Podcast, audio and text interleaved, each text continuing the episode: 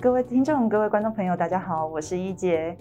欢迎收看及收听我们这一期的科技产业新知沙龙。我们今天很荣幸可以邀请到我们企业永续发展领域的权威李宜樺会计师来跟我们分享 ESG 是什么，以及高科技半导体产业的厂商应该如何应应及制定相关的策略呢？接下来我们欢迎李宜樺会计师。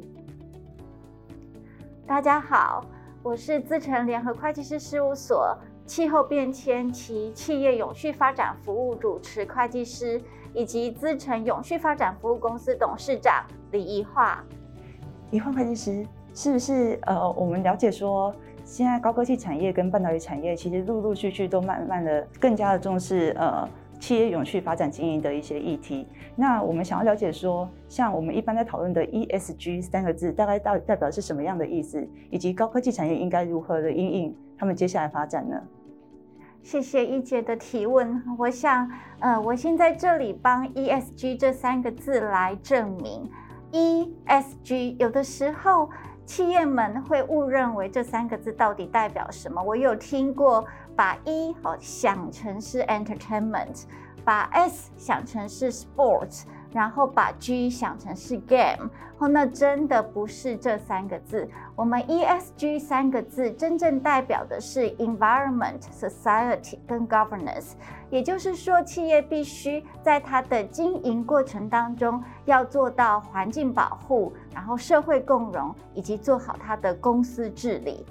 一环境保护，它代表的是我们企业在营运生产的过程当中。要注意到不要去危害社会，比如说在生产过程当中不小心把我们有污染的废水排放到我们的场外，或者是呢，我们在生产制造过程当中耗用了太多的能源，造成太多的温室气体排放。那在 S 社会面向呢，我们要注意到我们对员工的职安卫的这个议题，我们要注意到怎么样去让我们的员工有更好的发展，我们要注意到怎么样去关怀照顾我们的社会邻里。那在公司治理的面向呢，很重要一个点就是企业必须要有持续的获利。那企业也要针对它的供应链去做好 ESG 这三个面向的管理，以及在企业本身的营运风险上面的控管，以及董事会功能是不是能够有效运作。我想这是这 ESG 三个字很重要的一个基础的精神以及认知。最近的报章，其实我们都陆陆续续有看到说，苹果有要求它的供应商来配合它的一些低低碳或者是减碳的一些要求。那像台积电啊，或者是一些高科技半导体产业，其实也是对于说它的供应商，甚至上百家的供应商都有这样子的一个减碳的计划。那是不是可以麻烦银行会计师跟我们分享一下说，ESG 对高科技产业及半导体产业来说为什么是重要的？那再麻烦银行会计师。谢谢一姐的提问。我想刚才一姐的提问点出了一个非常重要的问题：我们企业要营运，我们企业要这个成长，必须要有三个营运的关键因素，就像阳光、空气和水一样，也就是企业必须要有订单，企业必须要有资金，企业必须要有人才。那在整个现在国际的氛围、趋势以及法规的环境之下呢，我想对企业来讲，没有做到 ESG 就拿不到订单，没有做到 ESG 可能就没有资金，没有做到 ESG 可能也没有办法吸引跟留住好的人才。那我想先从客户的订单这个角度来讲，我刚才一姐已经提到了，现在有很多。品牌的大厂，包括这个呃苹果，包括微软，包括 Amazon 等等，大家耳熟能详的这一些电子科技产业的品牌大厂。他们为了好要让他们的这个品牌产品是一个符合 ESG，是能够吸引现在永续消费者的目光的产品，它自然就会对它的供应链在 ESG 这三个面向有所要求。可能一姐刚才举的例子是跟节能减碳相关的，那但是我们现在在实物上面也看到很多哦，不管是之前苹果针对它的供应商。如果在人权的保护上面有一些争议的话，可能苹果也会做到把它的订单移除的动作。那在公司治理部分呢，当然这个也是很多的品牌的客户他们会去对他们的供应商做要求的，哦，包括一些反贪污哈，或者是这个嗯供应商有没有在 ESG 这三个面向都做好它的治理等等的。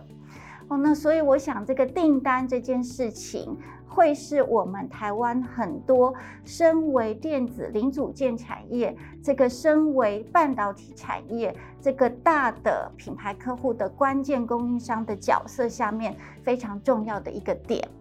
好，那另外我们再来讲到资金这个部分，现在呢，全球都在探讨一件非常重要的议题，就是怎么样让全球的资金能够挹注到气候变迁有努力的企业，怎么样挹注到 ESG 做得好的企业，那让这一些 ESG 做得好的企业，对抗气候变迁做得好的企业，他们能够有资金，或者持续来维持他们的营运。所以我想，这个永续金融它代表的就是企业营运的资金，不管是透过投资人和或者是银行去要求他们，如果他们的投资公司或者是他们的放款的企业没有做到 ESG，可能就会在取得投资人的资金或者在取得借款部分可能会有一些障碍以外，那我想。这个全球的金融业，他们也透过一些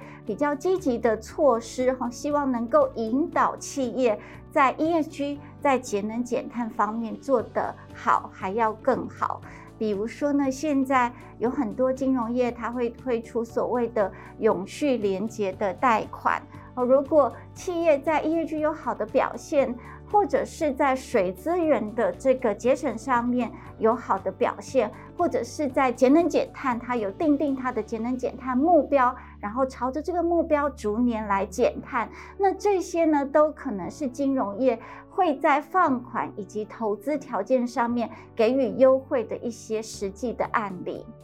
那在人才的部分呢，我想哦，这个也是非常重要的一个环节。我们现在的年轻世代对于 ESG、对于永续、对于节能减碳、对于环保、人权议题都非常的关注。我们在 MSCI 有参与的一项调查里面，我们也看到哦，这样子的一个结果，有哪一些企业它能够拿到比较好的员工满意度呢？是那些 ESG 做的比其他企业好的企业，有哪一些企业呢？能够吸引到好的人才，哦，也是一样，ESG 做的比其他公司好的企业。哦，所以我想，在这个订单、资金跟人才这三个面向，都是我们企业要永续成长，必须要非常关注的。以后会计师。我们了解到说，欧盟近年来它其实陆陆续续都有去推动一些碳边境管理机制。那预计说，二零二六年，那欧盟这边就会实际来一个推行。那我们想要了解说，对高科技产业或是半导体产业来说，他们应该如何去应应，以及如何去推动他们的 ESG 呢？好，谢谢一姐的提问。哈，那我想。我们了解了 ESG 代表什么样的意思，那我们也知道这个 ESG 它整个的这个不管是在订单、人才以及资金取得方面的重要性。那接下来当然我们企业就要来讨论和以及采取行动，怎么样去落实跟做好我们的 ESG。我想在今天的这个。呃，说明里面呢，我们可以把焦点放在最近全球讨论的非常的热烈。那也因为哈，在这个最近在 Glasgow 有 COP26 这样子大会的召开，我们把今天的焦点放在一和 environment 的环境保护的这个项目。那刚才一姐有讲到这个边境碳税这个议题，其实呢，在整个国际和近零排放的这样子趋势之下，碳边境税它是一件无法避免的议题，也是企业必须要关注的议题。那其实呢，我们可以从几个面向来讨论企业要怎么样因应近零排放这样子的一个趋势。不管是企业自己本身和基于它的企业公民的使命，或者是企业因为是在关键的供应链上而被它的客户所要求，这都是无法避免的一个议题。那从法规来讲，不管是碳税和或者是碳费。碳交易机制，或者是我们刚才提到的边境碳税这几个议题，它都是从法规的角度来要求，也来带领企业做好节能减碳。那如果企业要来因应这一些我们刚才讲到的法规的要求，不管是税、碳税、碳费、碳交易，或者是边境碳税，最重要的一个点都是企业它要自己哈做好自己本身的节能减碳。那企业要做好自己本身的节能减碳，有几个点必须要注意的。第一个就是，如果企业要减碳的话，它可能要先知道自己在整个营运的过程当中到底排了多少碳哦，所以企业可能要从自身的这个温室气体排放来做盘查开始。那我们做完盘查，知道我们企业在营运过程当中，或者是在生产过程当中，到底在哪一个环节它是碳排放量最高之后，那企业就可以针对这样子的一个所谓的热点，好来采行排碳的这个重要的措施。那这个企业也必须和要清楚，企业自己不管是这个为了。应应客户的要求，或者是企业自己，我在做整个策略的规划的时候，到底我减碳要减多少？这个减碳目标，企业也必须透过前面的盘点，透过国际趋势的了解，透过客户的要求的回应，来定定出自己的减碳目标，然后朝着这个减碳目标前进。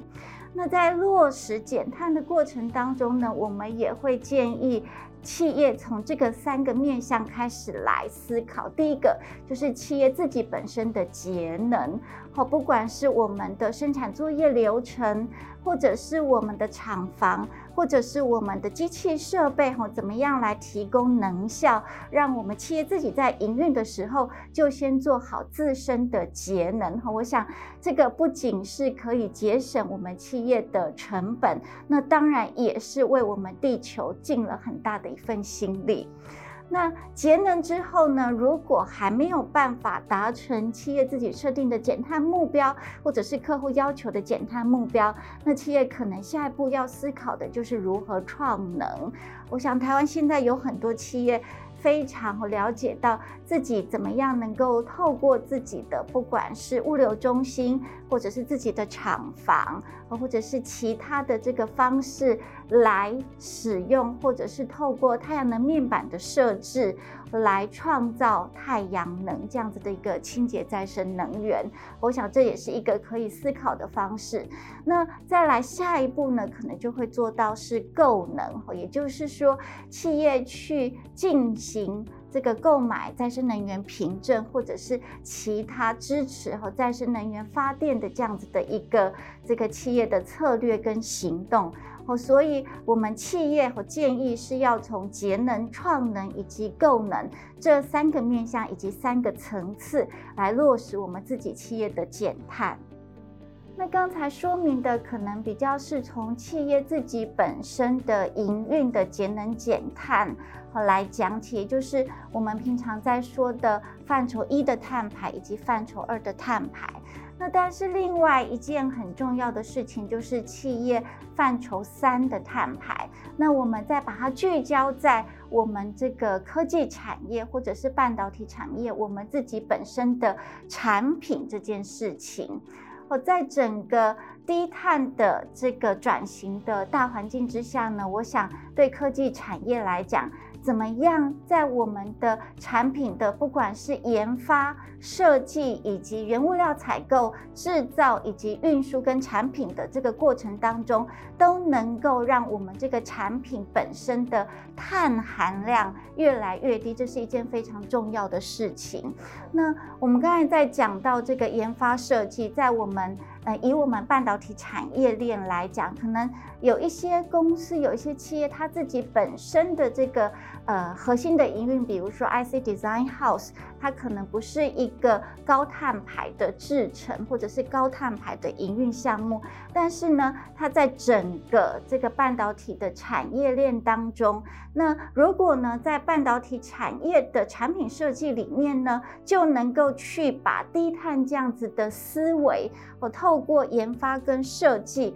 把它隐背在我们的产品里面。我想这就是我们 IC Design House 非常能够发挥，也对整个我们在这个半导体及科技产业产品碳含量的降低上面，能够有很大的帮助。好，那我想各位先进最近可能也有听到过这个，嗯，欧盟碳边境税。它其实很重要的一个点，就会是在我们产品自己本身的碳含量到底是高还是低。那么，如果产品碳含量高的话，可能就会面临碳边境关税这样子一个比较冲击大的议题。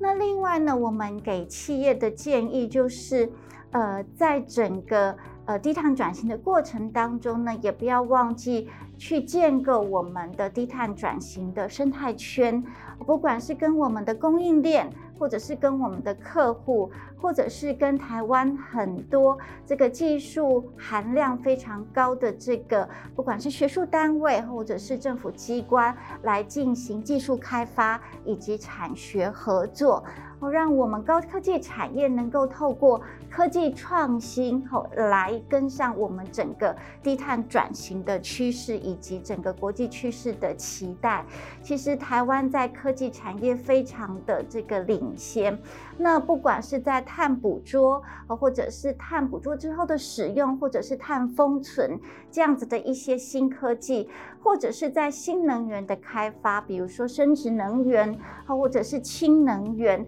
这些都是我们台湾现在非常多的这个科技产业。或者是创新产业，他们在努力研究的方向。那其实这也是全球要达到净零排放必须要面对的议题。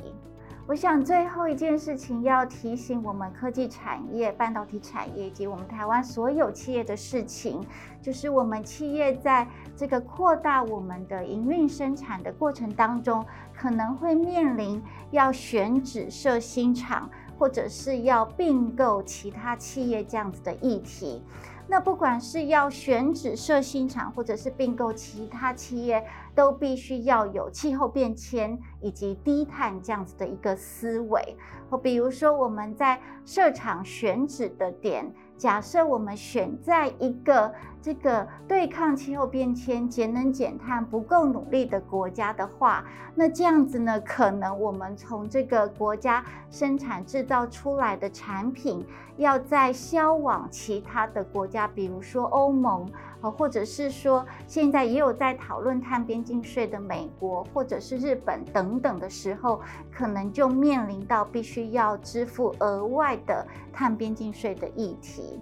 那再来，在设厂选址的时候，也必须要注意到整个气候变迁、全球暖化所造成的极端气候，是不是会让企业的这个工厂或者是办公室面临到这个暴雨淹水等等这样子一个状况？所以我想，在设厂选址的时候，这是一个很重要的问题。那在并购的时候也是一样，我所并购进来的这家企业。它的工厂到底是不是一个，比如说是绿色的厂房建筑，比如说它的生产设备、它的产线、它的能源使用效率是不是很差？那这样子的一个厂或者是企业，我们并进来之后，可能就会增加我们并购方、我们买方必须要额外或因应。这一家并购进来企业的减碳的成本，哦，所以我想这个碳这件事情是我们未来在企业并购的时候